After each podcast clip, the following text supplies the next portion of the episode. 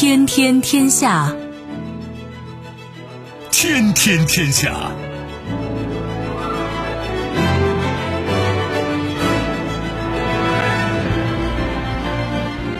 历史穿行者，新闻摆渡人。各位好，我是梦露。您正在选择收听的是《天天天下》，和我一起陪伴大家的还有本节目评论员重阳。世界纷繁复杂，新闻随时发生。今天的《天天天下》，您将听到：非常关注，非常感动。有些家庭为了更多的家庭，关键时刻，中共中央政治局研究新冠肺炎疫情防控工作。一言难尽，伦敦准备接手东京奥运了吗？东京称不合适。即将到来，美国与阿富汗塔利班发表声明称，二月二十九号签署和平协议。一通乱战，美国内达华州民主党辩论，布伦伯格遭痛击。收听我们的节目，您可以使用传统的收音机，也可以使用手机。欢迎使用即时客户端，也可以选择蜻蜓 FM、喜马拉雅 FM 或者是企鹅 FM，搜索“天天天下”，可以收听我们节目回放以及其他的相关内容。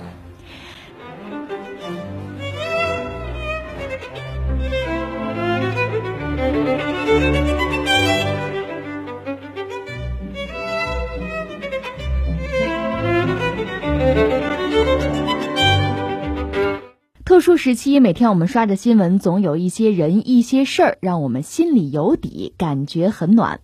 今天我们要介绍的主人公是北京世纪坛医院九零后援鄂护士刘宇航。刘宇航的妈妈也是护士，在二零零三年主动请缨抗击非典，奔赴一线，这是时隔十七年的接力出征。彼时你奋战一线，从未退缩；此时长大后，我就成了你。当接到报名通知的第一时间，我特别激动，没有过多的考虑，心里只有一个想法：我要参战，我要参战，因为我知道，妈妈，我长大了，我也要成为像你那样的护士。一月三十号，刘宇航进入武汉协和医院西区病房。提起女儿，同为护士的妈妈感觉非常自豪。提起自己当年主动请缨抗击非典的选择，她说自己什么都没想，就是去了。我觉得我女儿替我特自豪，感觉孩子真是挺棒的。刘宇航的妈妈说，女儿之所以选择做一名护士，也是受了他的影响。当女儿告诉他这次报名去支援武汉，他告诉女儿：“你报名不是去凑数的，有什么事儿就得往前冲。”我报了，我说那就对了，报名不是为了凑合、凑数去了，有什么事儿哈，这个我就就得往前冲。我总觉得在我眼里，他小，他能干吗？他会干吗？我真问他，你知道什么？妈，我急诊科的什么都能干，知道不？一方面全力支持女儿，一方面呢也担心孩子的身体。刘宇航的爸妈和他建立了一个微信群，不管多晚，女儿都会在群里报个平安，父母看到了才会休息。有的时候凌晨一点，甚至凌晨四点，父母也会等着女儿出现在微信群里。我们家有一群吧，上医院班回来以后，在群里。跟他们说一声，爸妈，我下班回来了，你放心。然后我妈突然给我发一个微信，好，知道了，赶紧休息吧。其实他们都没睡，都等着我呢。他要上四点，他都等着他呢。那早晨四点都要起嘛，就等着回去回来报一平安。我那儿也等着。你看，说一说回来没事了，其实我们这会儿就踏实了。每年我们都是在一起吃团圆饭，唯独今年没有在一起吃上这团圆饭。所以说，希望我女儿在那把自己防护好了，把病人都照顾好。等疫情过去以后回来，一起吃个团圆饭。素菜烧茄子，荤的是炖鸡腿儿，女儿最爱吃了。我我怎么做她都说好吃。等你们回家，带着春天的步伐。你是孩子爱人爸爸妈妈心中的花。等你们回家，用最温柔的情话，居住天底下。你，这故事确实很让人感动是吧？嗯，我也说说我最近刚刚看到的，呃，另外的人、另外的家庭吧，另外的故事。比如说，在武汉那个金银潭医院，我看到有一对夫妻吧，这丈夫呢叫涂胜锦，夫人呢叫曹珊，一个是大夫，一个是护士吧，他们都在一线，都在一线，这么多天就二十多天，在哪？在车上，自己家的车上休息。说怎么回事？家离得非常远。工作起来很不方便嘛，不回家了。那你说，呃，单位给安排个酒店嘛？有，但是呢，让给外来的医生了，有来援助的，对吧？那说单位找个床位吧，又让给同事了。最后这夫妻俩就在车上就对付吧，而且休息的时间很短，就全身心投入到工作吧。呃，人家两个人还是在这个应该说非常艰难的这么一个条件下，两个人就是比翼齐飞吧。另外呢，就是一位三十九岁的苏州蓝天救援队的队员，叫许鹏，呃，不幸遭遇车祸，他也是抢运物资吧，遭遇车祸殉职了。他对自己的孩子撒过一个谎，说自己去武汉去打怪兽去了，结果再也没能回来。他留在这个朋友圈里最后的几个字，大约讲的就是使命、责任、无惧、坚守，就这么离开我们了。你看，你谈到的是家庭，我这谈到这是两个家庭，呃，应该说为了这个对付这次这个疫情吧，很多人在一线拼命，他们做出来的这个牺牲和奉献，其实是我们很难想象的。而且，当有一天，当这个疫情成功的被我们击退吧，我们又迎来那些轻松的时刻，整个中国能够摘下口罩的时候，我们真应该好好的。去去记住他们，永远的记住他们。他们为我们做出那么多的奉献和牺牲。其实很多人的努力，我们还真不一定知道。也许我们永远都不会知道。但是他们做了，因为他们做，我们才有安全。所以我个人就是也这样告诫我自己吧，就是每天真的要认真的度过。呃，工作要认真的完成，同时呢，一定要去管理好自己，约束好自己，不要给别人添麻烦，不要让那么多人的努力啊、奉献啊、牺牲啊，因为我们自己的自私啊、放纵或者说不小心啊，打折扣。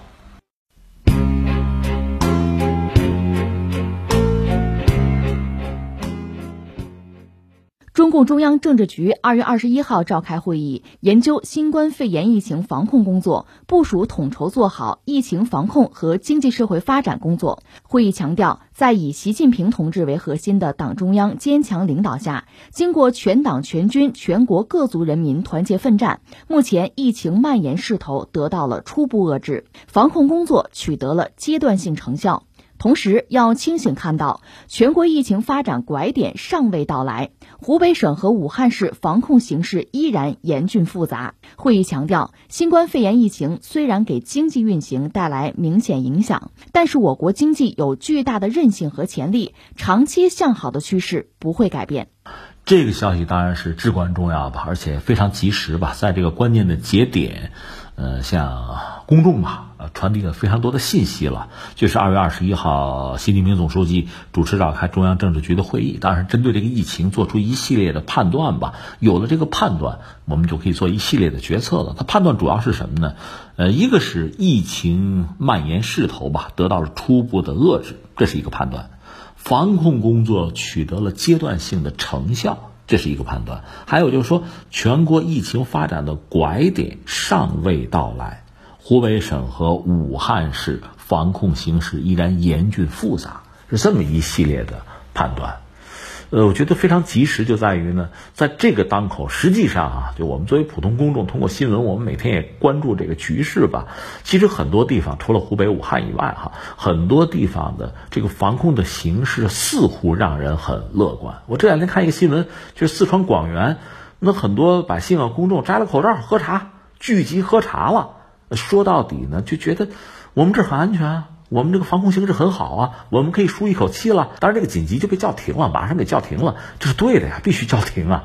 所以，就是在这个当口，我们怎么来看待呃整个国家的也好，包括我们这个所在区域的也好，这个防控的局面，呃，那么中央政治局这个会传递出来这么几个判断吧，这个信息就非常及时，他就提醒我们，现在应该说那个拐点还没有到。那我们大家必须一如既往，拿出我们一直以来的那份责任感，拿出我们的韧性，我们还是要坚持坚持下去，直到最后的胜利。那至于所谓这个拐点呢？你看前两天我们关注钟南山院士他的判断，他也是非常谨慎吧。越是在这个时候越要谨慎，嗯，他也不认为拐点已经到了，他也做了这个判断。当然，有的人比较乐观，有的我看医生认为拐点已经到了，等等等等哈，嗯，这可以理解。就是我以前也分析过嘛，不同的人有不同的这个成长的经历，那受到的教育的程度可能也不一样吧，呃，经验也不同。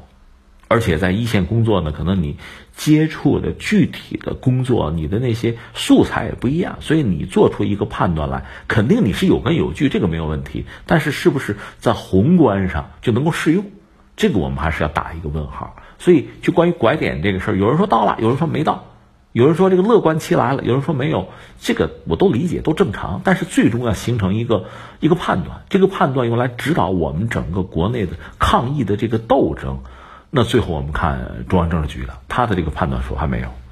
那我个人理解说拐点没有到，因为有几个事情还需要再等一下。一个是什么呢？就是湖北啊、武汉，如果那儿的疫情啊，呃，彻底被控制住。当然，我们现在看到还是有很多好消息，比如说，呃，火神山方面传来消息，确实出现了所谓床等人的局面，这个当然是一个好消息了。我们等嘛，就是但是湖北啊、武汉这个疫情现在毕竟还是比较复杂。严峻的这个局面，这个词还在用嘛？所以整个湖北啊、武汉的这个局面，如果发生一个彻底的逆转了，那么这个拐点到，我们这个判断就有可能下了。我觉得这是一个。还有啊，就是说现在全国范围内这个复产复工这个大趋势、大潮流，我们现在看到确实。大家很努力，而且今天我看有报道讲，整个我们中国要叫世界工厂的话，这马力逐渐的是越来越足，从南到北啊，嗯，这个生产，另外包括这个第一产业农业春耕嘛，就这些事情都在做。但是在这个过程之中，我们就是讲嘛，包括我看那个钟南山先生不也是在担心这个事儿，或者都在等这个复产复工之后有没有发生新的意外，就是有这个波折有反复，这是大家高度关注的。如果我们能够把这段时间挺过去，武汉那边能够有好消息，那么全国范围内复产复工不带来新的麻烦，这就需要时间了。你看一星期是七天，两周就是十四天嘛，熬嘛，耗嘛，把这段时间过去，我们是不是才可以比较乐观、比较轻松的说，拐点终于来了？所以现在可能真的是非常关键的时候。越是在这个时候，就要我们真的是坚持，全国一盘棋嘛。既然从中央有一个明确的判断，这个拐点没有到，那我们必须还按照以前我们的这个做法，就严格的要求自己，千万别有什么闪失。越是在这时候，越不能大意。那当然，如果具体到一些呃详细的哈一些细节上讲，值得聊的就很多。你比如我们节目也关注，呃，涉及到复产复工的问题，呃，南方有些省份他们搞那个健康码。最早是从这个杭州嘛，浙江杭州搞起来的，然后有些省份也认，这个当然我觉得是一件好事儿。但是你实行之后，你发现它有它的问题，就是这个事情在往下做，越来越深入。那这人就是比如农民工，他没手机怎么办？那你核他健康码啊？那你要不要有一个其他的渠道来帮助他解决问题啊？因为现在实际上复产复工面对的是什么呢？是一个劳动力不足的问题。他想投入进来，但是他又没有这种，比如移动的这个能力，就是二维码那个扫码能力，那怎么办？你要给他再开辟绿色通道啊，要想办法呀，而且还要保证健康和安全啊，那这个事情就越做越细了，这个细节怎么来把它处理好，就变得至关重要。这是一个。另外呢，复产复工虽然是一个大趋势，也是我们现在都理解必须要做的事情，但是也不排除有些地方，因为从公众从民意上讲，他肯定先要保自己的健康和安全啊。对复产复工如果不那么积极，如果一些地方的职能部门、一些政府呢，那么听从这个民意的要求，或者说呃民意就是压力嘛，那么在复产复工上不积极，那会带来什么格局？那么对外来的务工人员态度就不会那么积极、那么热情。这个也会影响到经济的发展，这个恐怕也需要具体问题具体分析、具体去处理。但不管怎么说呢，这些事情实际上就是在细节。另外再有什么呢？以前你看我们作为公众或者媒体，确实以前忽略了，可能相关职能部门会重视的，就是有一些特殊的群体。你们这两天爆出来的，像监狱，一个特殊的群体。本来反正我们以为可能相对会安全吧，但一旦出问题，那也会是大问题。所以现在实际上呢，很多事情要更细致的去落实，那真的是方方面面哪个领域考虑的不周到，哪个细节考虑的不足，就有可能的拖后腿，带来麻烦，就可能会成为短板，就会影响整个我们这木桶嘛，一块一块木板拼的嘛，呃，短板的话就会让整个这个桶的容量出问题。就这么简单，所以现在真的是需要我们什么呢？一个是，既然那个拐点还没有到，我们必须坚持，就一如既往这个态度。还是那句话，还要负责任嘛。就是我们每个人对自己的放纵，有可能就让很多人的努力就付诸东流了。现在就是到了这么一个关键的时候，咬着牙继续坚持了。再就是，我看很多细节吧，越是到这个时候，就我们的整个社会生活，从以前的那个。春节假期啊，特殊的延长的假期，逐渐的还是在恢复正常、恢复运转。那在这个过程之中呢，很多就方方面面各个领域，其实逐渐的都要开动起来。那于是呢，可能以前相对我们可以松口气啊，可以相对忽略的那些问题就又出现了。它是全方位的，这全马力的，所有的领域的所有环节上的细节。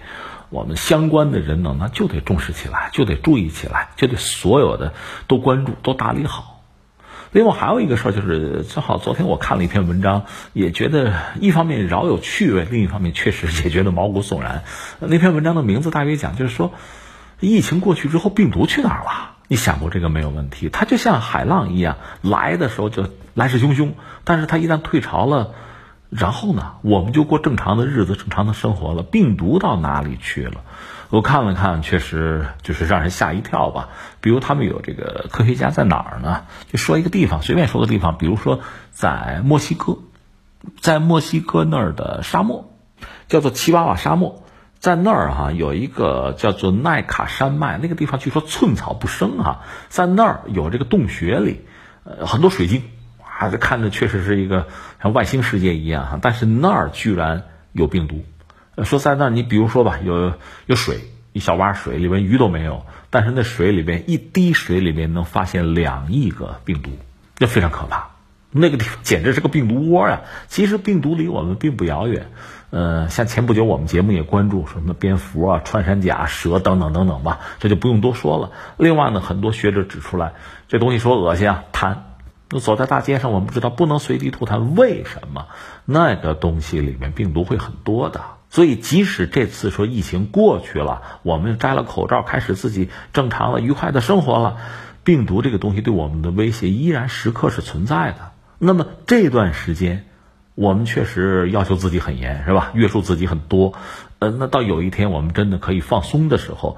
但是我们一直以来积累的那些经验不能扔掉，我们形成的那些良好的生活习惯，包括你在这个单位办公啊，有一些好的一些习惯、卫生的素养吧，好不容易养成的东西不能丢。我们付出非常大的代价才得到了这些东西，如果轻而易举的让我们培养起来的这些有价值的、对我们个人啊健康安全、对家庭甚至对国家都有益的这些东西，轻易的再丢掉了。那就实在是太让人遗憾和痛苦的事情了。如果是这样的话，就等于说，我们在某个地方摔过一个跟头，现在又摔一个。如果再摔的话，实在就说不过去了。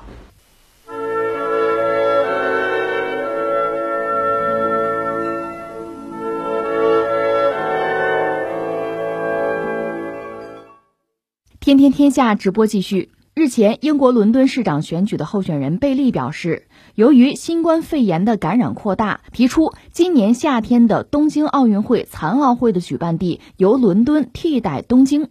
二十一号，东京都知事小池百合子就相关言论表示，贝利的发言不合适。小池百合子还提到了东京都和伦敦市是缔结友好城市的关系。此外，就发生集体感染的游轮“钻石公主号”表示，新冠肺炎受到全球关注，并且指出游轮的船籍是英国。从这一点来看，在此也请英国协助。这两天呢，关于日本能不能办奥运？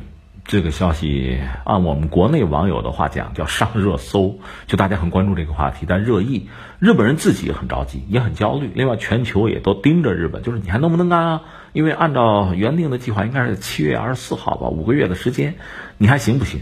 如果不行的话，是不是要早做打算、早做主张？但从日本来讲，确实两难。一个是他已经有巨额的投入了吧，整个这次奥运他要砸进去二百五十亿，这个不是闹着玩的。呃，另外呢，很多事情都已经展开，像体育馆什么的，这都做出来了，吉祥物什么的都定了。现在你说不能办，这恐怕也很难说出这句话来。就是所谓箭在弦上，不得不发，你不得不办。但另一方面呢，他现在确实也面临这个新冠肺炎的挑战吧，可能确诊七百例以上，应对这个相对比较紧急的局势吧。你看他连就是志愿者的培训也都已经停了，那下面怎么着？其实你要问他，我觉得他们一个是肯定要办啊，争取办呐。但是万一发生意外怎么着？恐怕他们也得认真的去思量、去考虑，根据实际的情况要做一个推演，甚至要准备预案怎么办？他们说我们没有 B 方案，那意思该办还要办。但真的有什么意外的话怎么办？恐怕也不好说。他们必须要考虑这个问题，你回避不了，这是一个。另一方面呢，就是刚才你讲的这个消息，确实让人觉得心里边也也不是滋味吧。就是这是英国有政客要竞选伦敦的市长嘛，现在就着这个事儿站出来，哎，你日本行不行啊？你不办我办啊，我们伦敦这没问题啊，我们这儿比你合适啊。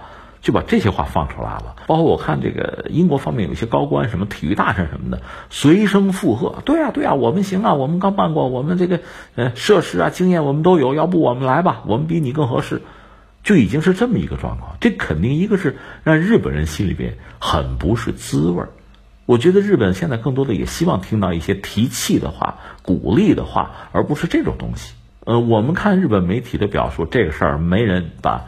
把英国的这个态度看作是雪中送炭，虽然没人讲叫落井下石吧，反正日本人心情估计不会很好。而且前不久还有那个钻石公主那个事情，双方也有局语吧，是这么个状况。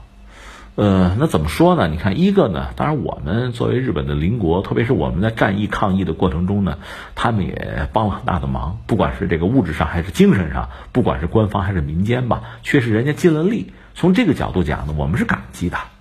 应该投桃报李，所以我们也很愿意，就祝愿日本人能够把这关挺过去，是吧？如果到了这个夏天，到七月份吧，一切照旧，一切如常，呃，奥运会成功举办啊，那么病毒呢远离人间，我们当然希望这么一个状况，但确实谁也不敢保证说会是这样的。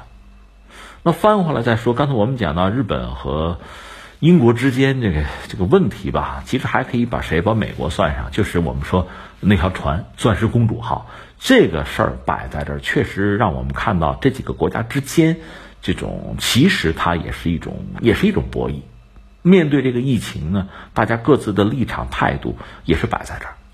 就我个人其实态度也很矛盾，一方面从我个人来讲，我并不喜欢不习惯，就是疫情来了啊，挑战来了。各个国家到底是怎么做的呀？什么举措呀？我们比较比较，其实我不太愿意做这种比较。道理也很简单，没法比。你比如中国十几亿人口，谁跟我比？谁能跟我比？这明摆着的事情。另外，各国国情确实有不一样，它涉及到你看一个国家的体制，你不管是政治上的、经济上的，包括这个医疗的这个系统啊，这个体制体系，其实有很大的不同。另外，从公众来讲呢，你的这个科学素养怎么样？医学素养怎么样？现代化程度怎么样？这个东西也不一样。所以你简单的做对比呢，不一定能比出个什么东西来。可是另一方面呢，啊，这新闻摆在这儿，你看一看，恐怕心里面多少还是会有一个比量，还是有一点感慨在。所以我就呃坦诚我自己看到这些新闻这个消息之后吧，自己心里面的所思所想吧。一个是什么呢？你看这段时间呢，中国在努力在拼嘛。在这个防疫抗疫，很多国家都对中国就高度的关注，帮助啊支持咱不说吧。你看那个委内瑞拉，他们有一个评价说中国是什么呢？是为全人类去奋斗。这个话我觉得让我们中国人听起来其实是温暖的，是对的。客观上讲，它就是对的。而我始终是这个态度：病毒啊、疾病啊、啊病魔呀，它是对人类的威胁和挑战，它不是针对某一个人的。所以你从历史上看呢，不管这次所谓新冠，新冠现在它很多国家都出现这个问题，都面对这个挑战了。呃，之前你说 SARS 也好，再往前追，你说流感，那美国这两年闹那个流感，死人也不少啊。呃，甚至感染的人数呢都是很惊人的，以至于现在日本媒体，我觉得日本媒体有些媒体是不是对美国人不满啊？呃，原因就是因为刚才我们说那个钻石公主，待会儿我再解释吧。就指出有日本媒体说什么呢？说我们应该好好的研究一下，在美国闹的那个流感到底是不是流感？什么意思呢？它呢不是新冠肺炎吧？如果它那要是新冠肺炎的话，那我们就很多问题需要重新理解呀。这是日本方面他们的这个一个分析吧，媒体的分析吧。那我的意思是说什么呢？这些疫病啊，包括之前的什么鼠疫啊、黑死病啊，它确实是对整个人类的健康安全啊、生命啊、财产的一个巨大的威胁。所以它必须由整个人类团结起来去共同应对，有钱出钱，有力出力，啊，有技术出技术。说到底是应该这么做，才能尽快的把这关渡过去。这是唯一正确的态度，不存在其他的选项了。你说我以邻为壑啊，我落井下石啊，我作为一个旁观者呢，我笑而不语，那都不对的。因为这地球村嘛，大家在一条船上啊，这是我的一个基本的态度。那我们就刚才谈到这个钻石公主号哈，也有人愿意比较什么呢？就是有三条船嘛，呃，中国。呃，柬埔寨、日本涉及到三条船，说命运不一样。我说了，我并不想去去做什么对比，因为里边有千差万别嘛。但是放在这，确实人还是有感慨。呃，那个哥斯达号那条船呢，是在春节前后，呃，到的中国天津，就等于回航。他也是去日本转一圈嘛，到天津。那经过非常严格又非常高效率的处理，那条船人最多四千八百人。就哥斯达号到中国之后，呃，也是没有直接进天津港。我记得那阵在曹妃甸什么就停下来，就做这个检验检疫，非常快的时间，一天吧，四千八百人，最后可能涉及到十几个人是，就是说发热，但这个发热后来证实和新冠也没什么关系。总而言之是非常高效率的解决了这个问题。这是我们。那翻回来还有一条船呢，呃，就威斯特丹号那条船呢，人少两千三百人。而且按照这个运营方的话说呢，也没有发现什么问题，也就确诊病例也没有。但是多个国家，至少五个国家不让他停靠，不让他进港。最后是谁呢？是柬埔寨，呃，说是出于人道主义的考量嘛，让这个船就停靠了，然后大家就下船就地解散了。而且他们的首相洪森还去接了船。后来传来一个不幸的消息，说有一例在马来西亚发现了，但这船这几千人已经没了。你要再找很麻烦，而且带来什么样的后果，现在还不好讲。甚至有人开始担心那个洪森首相他的健康，他比较淡定，他就说反正人道主义嘛，这这得考虑这个问题。而且现场据说有人给他跪下了，就表示感谢嘛。他说我们只能这么做嘛，我们善良嘛，就是一个善良的国家，这么解决问题。当柬埔寨这个国家呢，它的这个医学方面、科技啊，这经济的实力是有限的，他也只能做到就就地解散嘛。差不多就算了吧，没问题就拉倒吧，就这么一个状况。那停在日本横滨，确切讲是在日本横滨的港外的钻石公主号，这个麻烦是比较大。它三千七百人，而且这真叫有有个中国词儿叫多头管理吧，它涉及到非常多的国家。你看啊，呃，它和我们中国有没有关系呢？也有关系，就是有一些中国的游客在船上，而且大多数人是香港人，这是涉及到我们，就是这么一个因素在哈。另外涉及到日本是什么呢？大量的游客是日本人，可能有一半日本人。那你说还和日本有关系吗？嗯，也有关系。这条船本身是挂了英国旗，它是在百慕大登记的，就船东算是英国人吧。呃，另外呢，这个船是哪个公司在运营呢？是嘉年华公司。这公司是美国公司，它在日本有分公司，所以你说跟日本没关系吧？也有，但是英美在这条船上啊，他们又有相当大的话语权。是这么一个状况，所以这条船实际上真正涉及到的，就相关方吧，就是对这事儿负责任的，应该是英美啊，再加上日本。那我们中国也很着急，但是没办法，在这个船上，实际上我们没有更多的话语权，而且我们即使提出一些想法、一些要求的话，这三家得同意才行，是这么一个状况。那后来呢？这船上有看是香港同胞吧，年纪大了，有什么这个心脏病啊，有糖尿病啊，没药了，没药。那我们当地的这个使领馆想办法把药送上去了，所以他们也很感激，还给政府写了感谢信，这也是很奇葩的一个事情。但这条船我们确实又没有办法施加更多的影响力。可是英美对这条船的处理是非常拖沓的，很慢。日本也没有办法，日本也很着急。另一方面呢，呃，我看日本这确实里外不是人了。呃，很多国家包括这个英美还谴责日本。呃，日本国内的一些公众对日本政府呢也是颇有微词。但是日本政府，我们从日本政府这个角度讲，他非常为难。一个是这条船并不是他自己说了算的，他的很多想法或者意见，你问问英美，对方拖。不是很配合，很建设性，第一时间就回复，这是一个。日本方面到都说到什么程度？说那个，呃，反正我这免费医疗是吧？别管我也不问国籍了，反正该治我治，就说到这个程度。那后来英美方面大概的态度是什么呢？美国先说了，就说，哎呀，这个咱测一下吧，测一下，如果是就阳性，如果是这个患者，那就我不接了，就在日本免费医疗。如果是没事阴性啊，不确诊啊，那这帮人我接走，包机接走。然后还有一个插头，很戏剧性。这个他上飞机，到最后日本方面说：“哎，又发现十四例，本来是要回美国本土的，又有十四例，你运不运走吧？”这美国人就纠结了。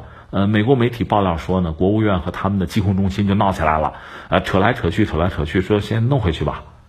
等于说这十四位说是确诊的，也在这个飞机上可就回去了，呃，就是拉了个帘儿，可能就就回去了。英国是步美国的后尘，大概表达那意思。哎呀，那话说的很好听了，就是你看这个是吧？这个我接走啊，如果没事儿了我接走，有事儿了在日本免费医疗吧，是这么一个状况。那当然，日本其实也很不愉快。那你说日本人能不能就把这船上的人接下来？接下来之后你隔离呀？他隔离不了，他没有这个能力，而且这就跟体制确实有关系吧？他很多豪华酒店也是私人的。你说你政府征用这个钱怎么花？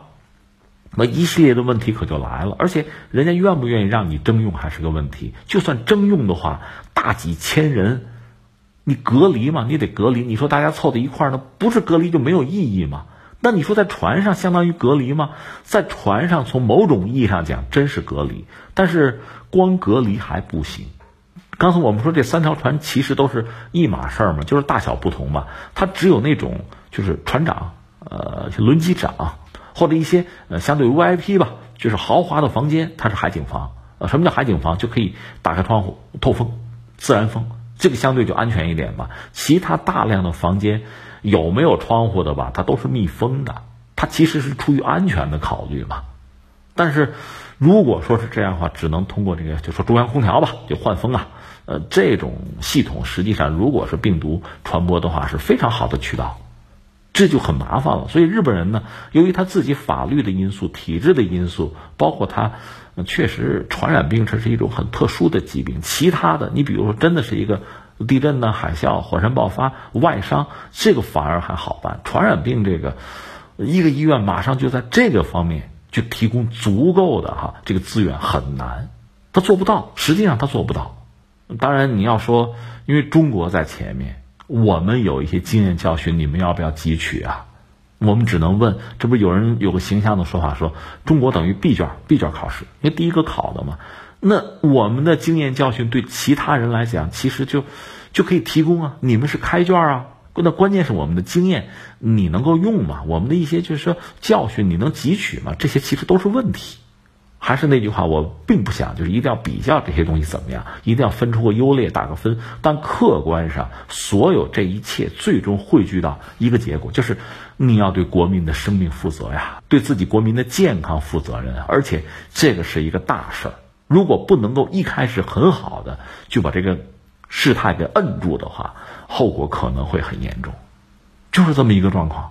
所以我说了，我不愿意比较是我的事儿。客观上讲，这次这个疫病吧，就是这个新冠肺炎吧，它其实对大家都是考验，都是考试。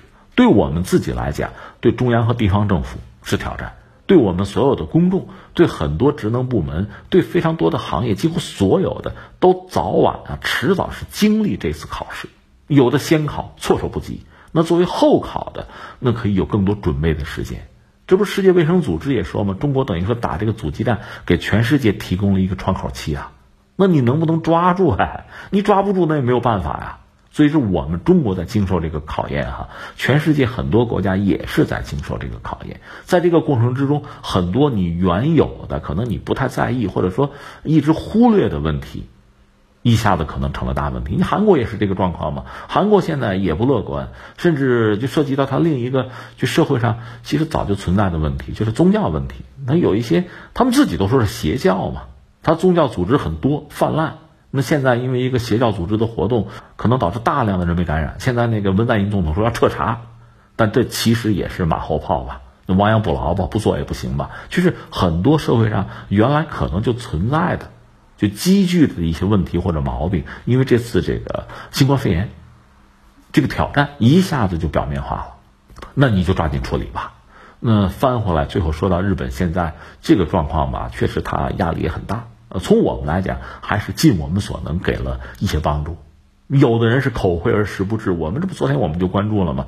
就是几乎是第一时间，就是捐赠了一批很关键的东西，就是那核酸检验的那试剂盒，先提供一批。而且我相信，随着这个事态的发展吧，如果需要的话，我们可能还会要再给一些帮助给日本啊。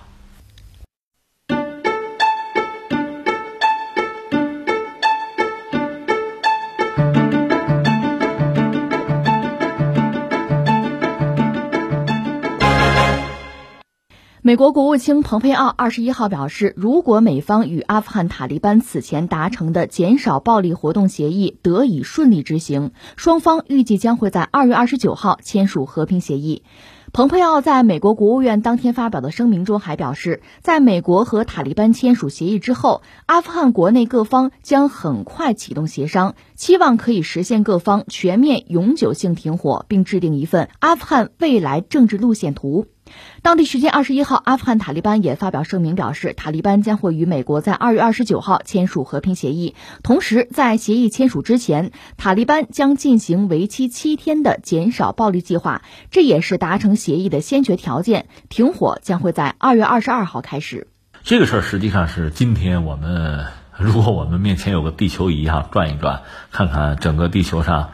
有什么重要的事情？这个事应该是一个很重要的或者很标志性的事情吧。美国和塔利班等于说分头宣布说，我们要签和平协议了，我们停火了。时间应该说是二月二十九号要签哈。而且塔利班史无前例，他们的一个副领导人，呃，是不是管外宣的哈？叫做希拉杰丁哈卡尼，他居然在《纽约时报》还发了篇文章。二月二十号，《纽约时报》有篇文章，他就讲塔利班为什么和美国和谈。啊，一开始据说根本也也没想谈成啊。我们到底想要什么？我们怎么理解啊？呃，现在和未来啊，和美国的关系什么的，他讲了一通，就是比较全面的阐述了塔利班方面的这个立场和政策吧。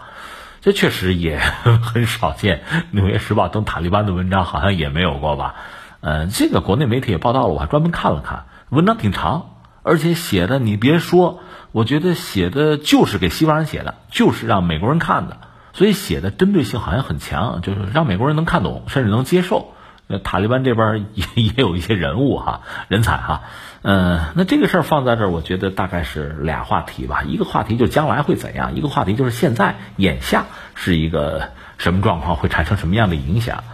呃，前一阵其实等于说有一个挑战或者一个考验吧，就美国一架飞机，实际上上面还有一些这个中情局的间谍人员吧，飞机被打下来了，而且按照塔利班的说法，是我们打下来的。用防空导弹打下来的，这我们之前也关注了。我当时是质疑的，就是塔利班可能七八年没有用防空导弹打下来美国飞机了。呃，原因很简单，就是他手头没有嘛。当然，也有人说是不是伊朗给的呀？伊朗要报复美国，也有这个猜测，但是没有这方面的消息，没有这方面就任何的依据吧。这是一个。另外，就是美国有人给算过，美国大概是每天。能向阿富汗扔二十枚炸弹，差不多平均下来就一直在动武。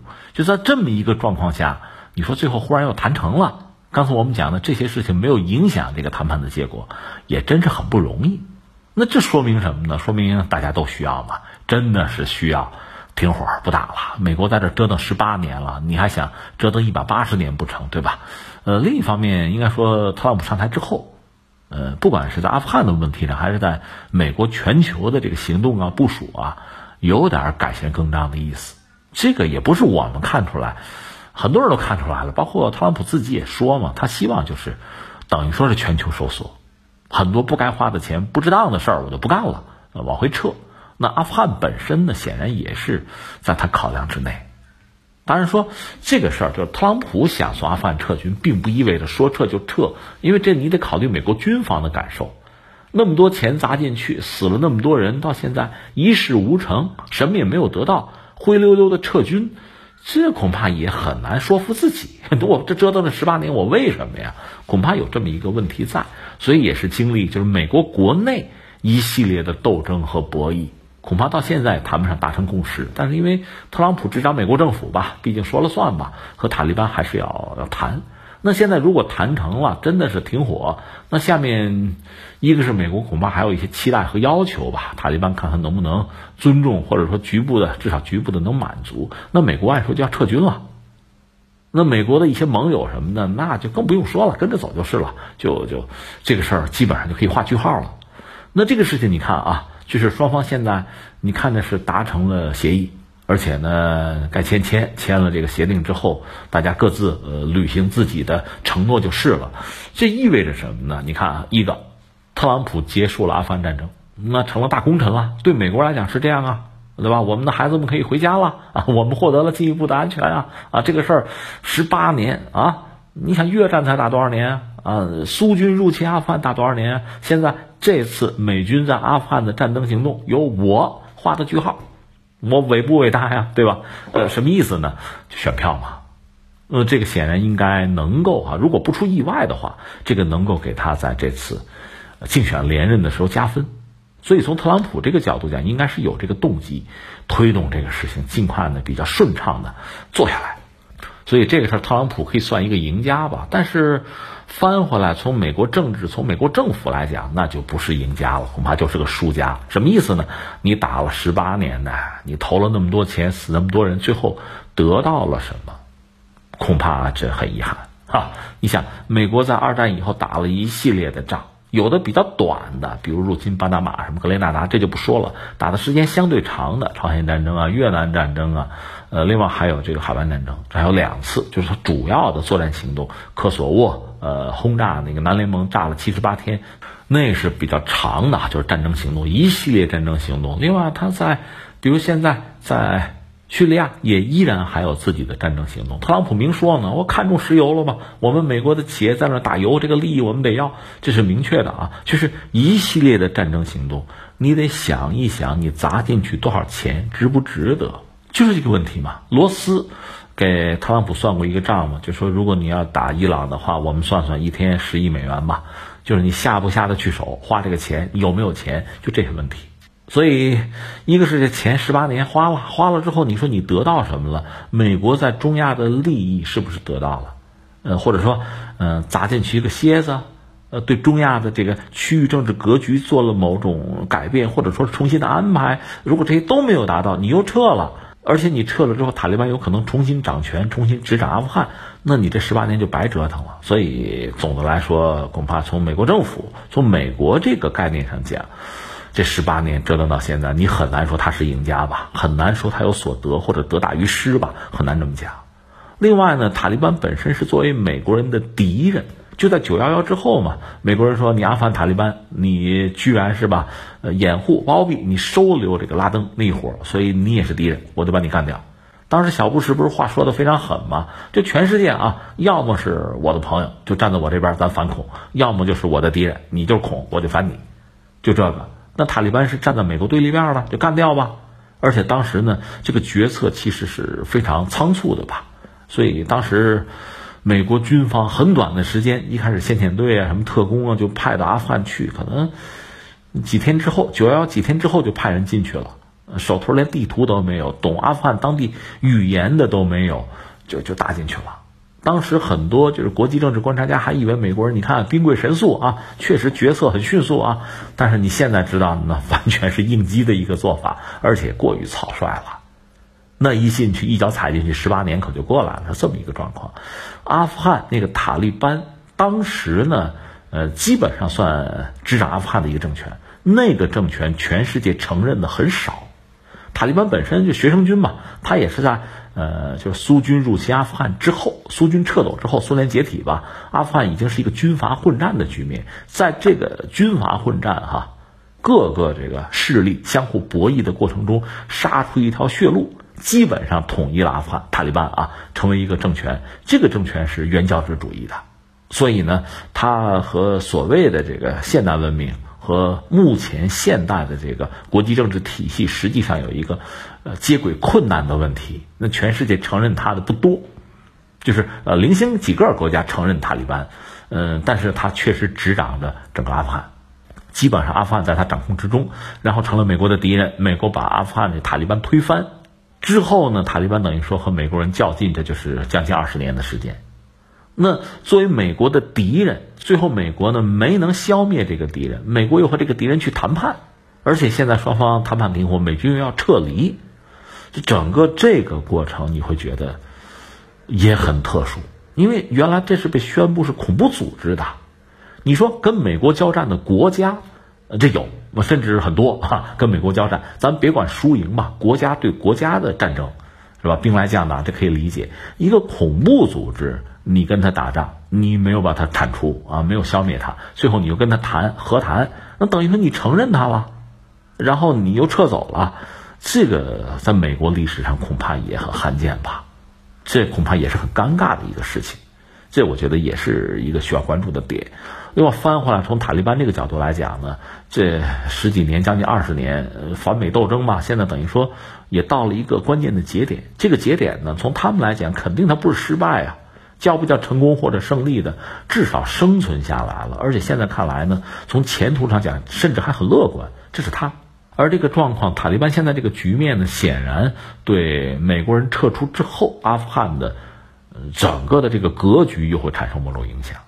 啊，这是我们观察吧看到的这几点啊。那下一个问题就是说，那停火了，停火之后，美国人恐怕就要撤走啊。那美国人目的就是要撤嘛，所以不发生太大的意外，他最好就走。对他可能是最理想的上上签了上选。那么美国人撤出之后，阿富汗会是一个什么样的未来？按照美国人的期待呢，当然是那种美式民主啊，那大选对吧？啊，那最后老百姓投票选谁算谁，这个本身吧也也不是说不对啊，但是实际上，呃，你的理想是一码事儿，现实是另一码事儿。我们就说，呃，埃及是个典型的例子，阿拉伯之春嘛，把穆巴拉克推翻了，推翻之后民选选上谁呀？穆兄会。你同意吗？你支持吗？你认同吗？你承认吗？美国也不愿意认同，他们觉得穆兄会是恐怖组织，那是民选的，你怎么办啊？对吧？最后呢，塞西发动政变，把穆兄会推翻了，等于说埃及军方的动作嘛。塞西现在成了埃及的总统，这算是等于说是军队动的手嘛？呃军管推翻嘛？这你美国认同吗？啊，这个我喜欢，我认同。你哪有一个？根本的一成不变的原则呀，都是很实用主义的东西嘛。那现在翻回来，如果说美国人撤走，塔利班和阿富汗的现政权能不能好好的相处啊？就是这个网上讲愉快的玩耍，如果不能的话，是不是又可能刀兵相见呀？就这个确实是对阿富汗的未来来讲，其实没有人说得清楚，这是一个未知数。而现在塔利班本身它是有枪杆子的，呃，他在阿富汗就从版图上讲啊。那首都他控制不了，那是在宪政权手里。但是整个这个国家大半的版图又在他的手里控制着。那将来阿富汗会出现一个什么局面？能不能是和平啊、建设呀？这很难讲。从阿富汗历史上看，好像嗯看不到太多啊这样的兆头。那我们只能说是期待和祝愿吧。另外，你看塔利班实际上一直以来，他是始终拿自己作为一个阿富汗的管理者。啊，一个政权来看待的，呃，你看印度和巴基斯坦打仗，作为塔利班居然呼吁和平。另外呢，呃，塔利班也曾经前些年我记得有个新闻挺逗，呼吁阿富汗的国民种树啊，绿化祖国，这是塔利班的政策。所以你看，他实际上始终是自认为我就是阿富汗的合法政权，我呢是以这个姿态，合法政权的姿态，这个角色吧，我在呃颁布自己的施政纲领，我在发号施令，是这样。另外，你得说塔利班之所以跟美国斗了将近二十年能够生存，到现在反正存在着还发展着，就是这个阿富汗的版图上，他掌握着一半以上吧，这个还真离不开阿富汗公众对他的支持，确实存在这么一个状况。所以你说往前推会怎么样？如果美国人撤了，阿富汗的这个现政权和塔利班彼此之间通过呃对话呀，或者说什么合法和平选举的方式啊，如果真是这样，能够让阿富汗在一个啊和平的环境里赢得一点发展的时间和机会，那当然再好没有了。否则的话，那有可能出现一个什么局面？又是是吧？看谁胳膊粗拳头硬，又会出现这么一个局面。那我们只能说，如果塔利班这次再通过什么途径上了台，呃，又执掌阿富汗的话，阿富汗是不是还会按照以前就曾经啊，就美国推翻塔利班之前的，在那样一个轨道上运行？全世界又是有很少的国家能够认同他，他还是相对自我封闭吧？是不是又会出现那样一个局面？这个也是很多人在关注或者说在猜测的。好，天天天下直播继续。当地时间十九号晚，民主党在内华达州拉斯维加斯举行第九次初选辩论。首次登台的亿万富豪、前纽约市长布隆伯格，不出意外的遭到了其余候选人的围攻，从砸钱买选举、拦截排查到歧视女性言论，布伦伯格在两个多小时的辩论中，疲于应对各方的指责，却被批评越描越黑，表现有如灾难。在内华达州，桑德斯以百分之三十的支持率领先，他本该遭到对手集中攻击，但是由于布伦伯格分散火力，反而从未过多刁难。十九号晚，特朗普在凤凰城的竞选集会上不忘吐槽布伦伯格的首秀，他表示：“我听说他今天被痛击了。”呃，美国大选今年其实是一个热门话题，我估计包括我们节目，包括全球的很多媒体都会在一些关键的节点上关注这个事儿哈。呃，你刚才讲的其实就是很有意思的一个节点，就是布隆伯格首次亮相嘛，但是很遗憾啊，按他们自己的说法，可能就是演砸了啊，表现不佳，而且遭到围攻。是这样，因为美国目前总的来说就是两党的格局吧，呃，共和党、民主党，共和党那边已经确认了，肯定就没有什么意外可说了，肯定是特朗普。那特朗普也是，呃，志在必得吧，信心满满。从特朗普那个角度来讲呢，民主党的一系列的这个参选者就候选人吧，恐怕他心里边有数，嗯，他觉得这没问题啊，能够搞定啊。嗯，最主要的有一个不确定因素，恰恰是这个布隆伯格也是富豪，而且比他还有钱。呃，这位呢，之前我们不是节目也关注过吗？做过纽约市长，而且他手头还有媒体。他又是很晚，就最后一刻，好像，图穷匕首现似的宣布自己要参选，这个可能对特朗普还是形成了某种压力，所以特朗普也很关注布隆伯格，啊，经常你看，呃，不点名的，反正要提到他。这次呢，因为这是民主党嘛，这次是一个辩论，啊，布隆伯格第一次参加嘛，而且遭到围攻，呃，据说表现也不佳，显得比较疲惫吧。对于各种各样的攻击，可能应接不暇。特别到最后一个小时，几个候选人一块攻击他，这显得这确实，哈，这个左冲右突的，这难度比较大哈。呃，特朗普还评论说，嗯，我听说他被重击了，哎，就很关注他，那他表现又不佳。那翻回来，这次民主党的这个辩论有没有结果放在一边，特朗普反而成了最大赢家了呗？就这么个状况。呃，那说民主党这次这个辩论的里边比较活跃的一个角色是那个沃伦，是一个女性啊。她应该说在对这个布隆伯格开火吧，火力是最猛，表现是最突出，而且整个这表现这场下来之后，可能拿到的捐款可能二百八十万。你表现不错嘛，大家打钱嘛，就这么一个状况。这是他，但是他可能后劲不是很足。那目前领跑的还是那个桑德斯，桑德斯老头七十四了，那个人也很有意思，也没什么背景，嗯，也谈不上什么经验，年纪也不小了，而且不是有人讲他是社会主义者吗？但是居然在美国很多年轻人支持他，很有意思。呃，这个人呢，就是这不特朗普这干了四年了吗？上一次就竞选美国总统的时候，他就参与了。